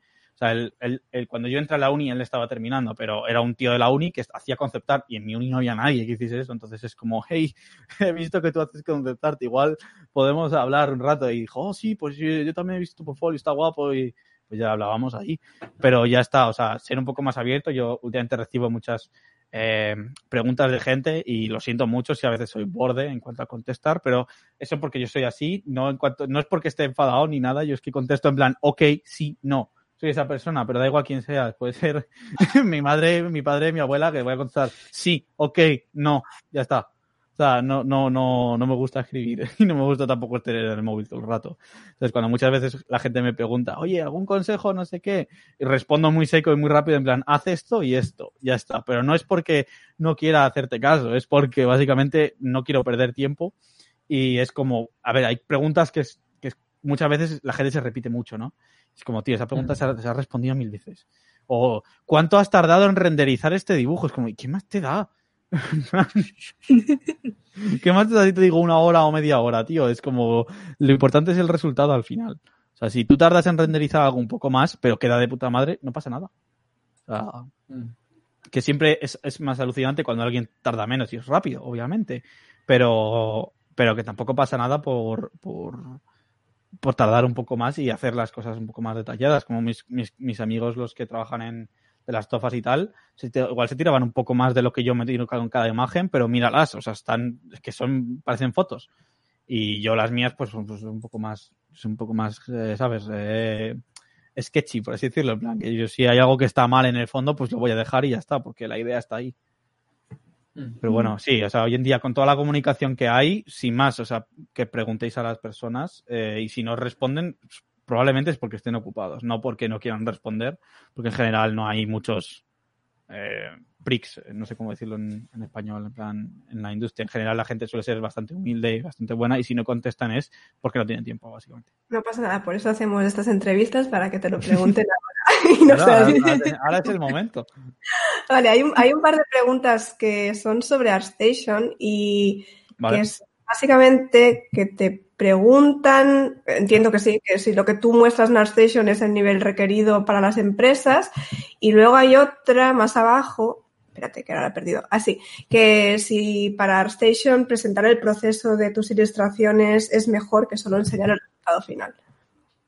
Vale, pues son dos buenas preguntas y es eh, más o menos, sí, está mal decirlo de mí mismo, pero bueno, sí, puedes considerar un estándar mi portfolio porque si a mí me llegan trabajos solamente con este portfolio, significa que es el portfolio que, hoy en día o, a las empresas les gusta, ¿no?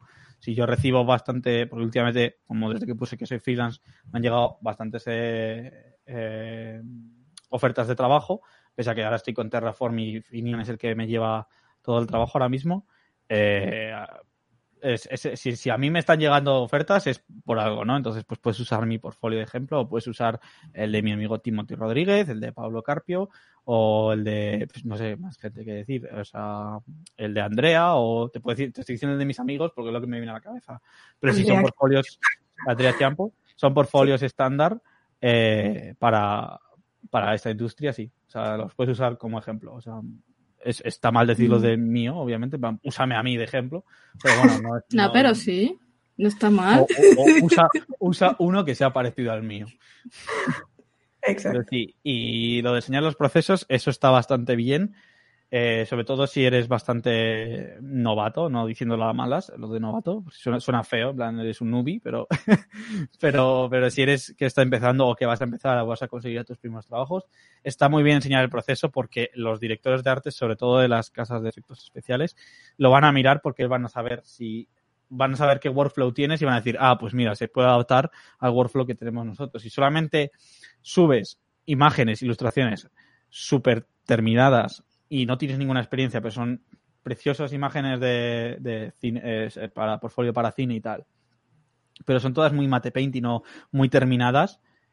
Y el, cliente no sabe cuánto, igual te has tardado un mes en hacer esa imagen. Pero claro, tú, el cliente te va a decir cuánto tardas en hacer esto en ese momento. Entonces, a veces ya literalmente eso tira para atrás. Si un cliente está, tienen las empresas de efectos especiales pensar que esa gente tiene 50, 60, 100, 300 eh, entradas al día de gente que quiere trabajar. Entonces no van a ver todos los portfolios, van a siempre, y lo digo por experiencia, porque yo he estado ayudando a ILM cuando, cuando hemos contratado gente, que los portfolios se ven en dos minutos. O sea, tu portfolio, no menos, o sea, 30, segundos es lo que va a durar tu portfolio en la tele del, o sea, en el monitor del director de arte que te está buscando para trabajar. Entonces tienes que tienes que mostrar algo que llame la atención y entonces, claro, cuando llama la atención, si el director dice, oh, me llama la atención, y baja un poco y ve un poco el proceso, también es verdad que cuando subas el proceso, súbelo de manera que se vea un poco bonito, ¿no? En plan, tampoco hace falta que te curres aquí un tutorial, pero pues sube el típico GIF, como he hecho yo siempre, podéis verlo en mi portfolio de mucho GIF de, de las capas del Photoshop, que tampoco es un proceso, pues son capas del Photoshop, al fin y al cabo. No sabes cómo, eh, la elaboración que ha habido detrás tampoco la sabes. Eh, pero sí, está muy bien subir el proceso. Si has hecho un modelo 3D así un poco más terminado, el cual has, utilizado para todo tu portfolio, pues poner un, un screenshot del ZBrush o del Blender, enseñarlo en plan, he modelado esto para hacer todo este tipo de, de imágenes. Eso ayuda bastante a las, a las casas de efectos especiales o a los clientes a entender tu manera de trabajar. Pero normalmente la recomendación es que tu portfolio, si sobre todo para trabajar en, en cine, tu portfolio va a estar en la pantalla menos de un minuto. Y si no has llamado la atención en ese minuto, eh, van a pasar al siguiente. Suena muy frío, pero es que hay mucha gente, mucha gente en el sentido de que igual tampoco es tanta, pero hay, que los clientes van a buscar lo mejor de lo mejor que pueden encontrar en ese momento. Si están buscando gente sin recomendaciones, porque muchas veces si buscan un senior, a lo mejor en vez de ir a ArtStation a mirar portfolios o ir a, ir a la, a donde, a donde a las solicitudes de trabajo, van a directamente a preguntar, oye, ¿sabes si esta persona está libre para trabajar aquí? Porque ya saben que ese tío trabaja de tal manera.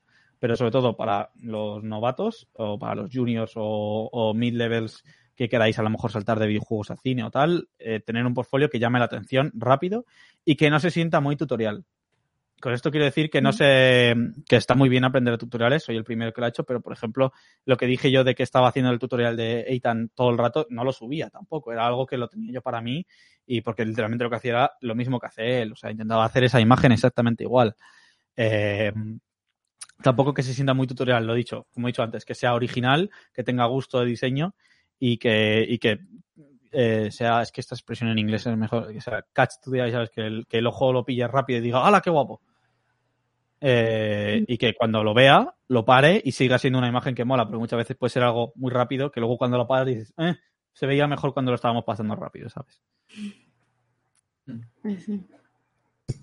Suena un poco frío, lo sé, pero es que es así. O sea, la gente no, puede gastarse horas y horas buscando a un candidato. O sea, ellos van a buscar a alguien rápido y normalmente cuando buscan a alguien es para, para, empezar el cuanto antes. Mm.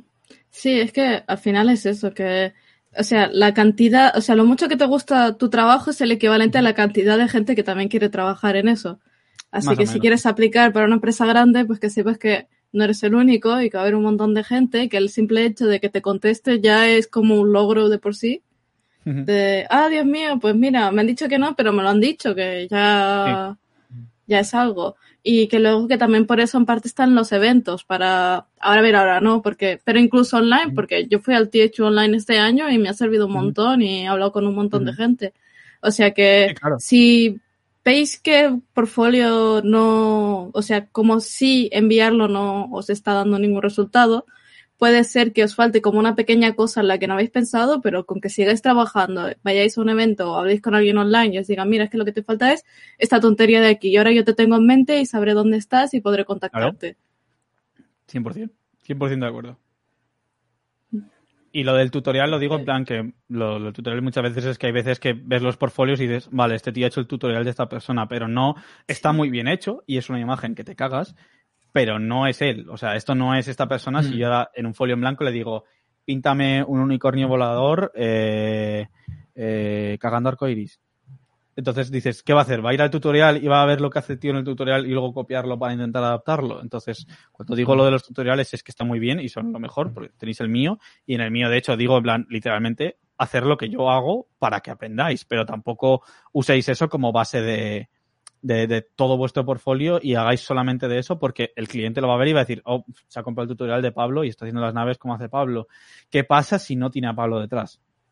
O, o literalmente, o porque tengo que contratar a ti teniendo a Pablo que es freelance ahora.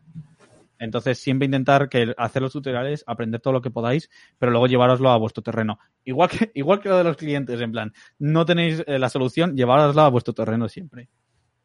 Que además es que todo el mundo lo va, lo va a apreciar más. O sea, los, directores y tal, cuando ven cosas súper originales, es que os digo por, por, experiencia de que le están ahí viendo y se tiran media hora. ¡Guau! ¡Qué cómo dibuja este tío! ¡Qué diseño! ¡Guays! Que no suele ser gente borde.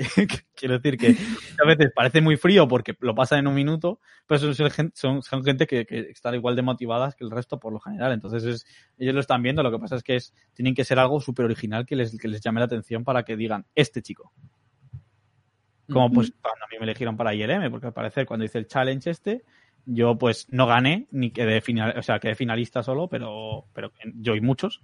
Pero al parecer mi manera de trabajar a uno de los, de los directores creativos, a Nak y a Jen, les llamó la atención y, y me guardaron en una lista y en esa lista, pues cuando necesitaban a alguien de esa lista, llamaron a cinco y pues literalmente el que antes responda es el que, y el que te responda y la entrevista de trabajo vaya bien, es el que consigue el trabajo. Bueno. Eh, ¿Algún futuro proyecto que tengas en mente? Pues ahora no mismo... porque eso no puedes hablar, pero me refiero a proyectos personales y cosas así. No sé, proyectos personales. Tengo que acabar la, la nave esa que posté el otro día. y, y, me he comprado ahora mismo para aprender el Lens Square de Unreal Engine. Así que cuando tenga un ordenador y cuando tenga tiempo, me pondré ese curso. Y pues veréis cosas, eh, más animación, en plan más animación digo en plan que se van a mover, en plan cámaras y paisajes en un real y tal, a ver qué tal.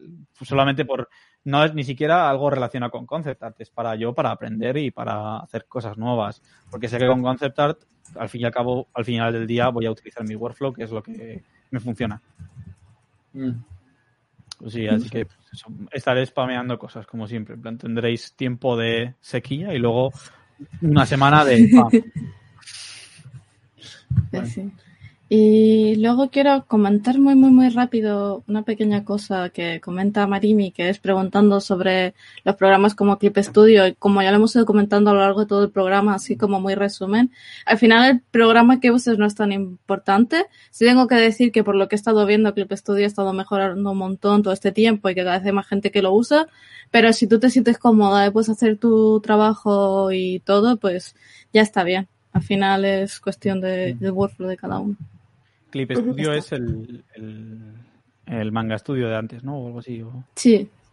Es que no, lo he usado nunca. me han dicho que, que se siente muy bien la manera que tiene al dibujar, que es como diferente a Photoshop y que, que se siente bien. Eso es lo que me han dicho, en plan, it feels good. Pero no lo he probado nunca y bueno, yo uso Photoshop, no uso Clip, pero supongo que Clip funciona también. voy, voy a hacer aquí un mini inciso también. Hay uno que pregunta sobre Claris IFX, no tengo ni idea de qué programa es ese, pero si se usa o no. Es por ir terminando y así. No tengo ni idea qué es. Vale, yo tampoco lo había escuchado nunca, pero. Mm. Eh, sí, no sé si hay alguna más que no hayamos respondido. Eh, a ver. Aquí hay uno de cómo presentas eh, los proyectos al cliente. En plan, si tienes si ellos te pasan cómo tienes que presentarlo, si hay ya una estructura específica. Bueno, pues en este caso diré que en general es tú, eres tú el que lo tiene que hacer. Normalmente no te suelen pasar algo, algo en plan, nos gusta que lo presentes así. Tú puedes preguntar, puedes decir, ¿os gustaría que os lo presente así o así? Pero normalmente no, no suelen pasártelo. Y si te lo pasan es en proyectos muy específicos y porque a lo mejor ya hay o sea, tú has entrado en medio del proyecto, no al principio, entonces ya hay un, establishment de, como una base, eh, la cual eh, todos los artistas están siguiendo y tienes que seguirla tú un poco más, pero en general, incluso en ILM, estudios como ILM o MPC, suele ser bastante libre eh, la manera que tienes tú de presentar. Es, es, es, intentar ser lo más profesional y que la manera que tienes de presentar el trabajo se lea y sea lo más entendible posible.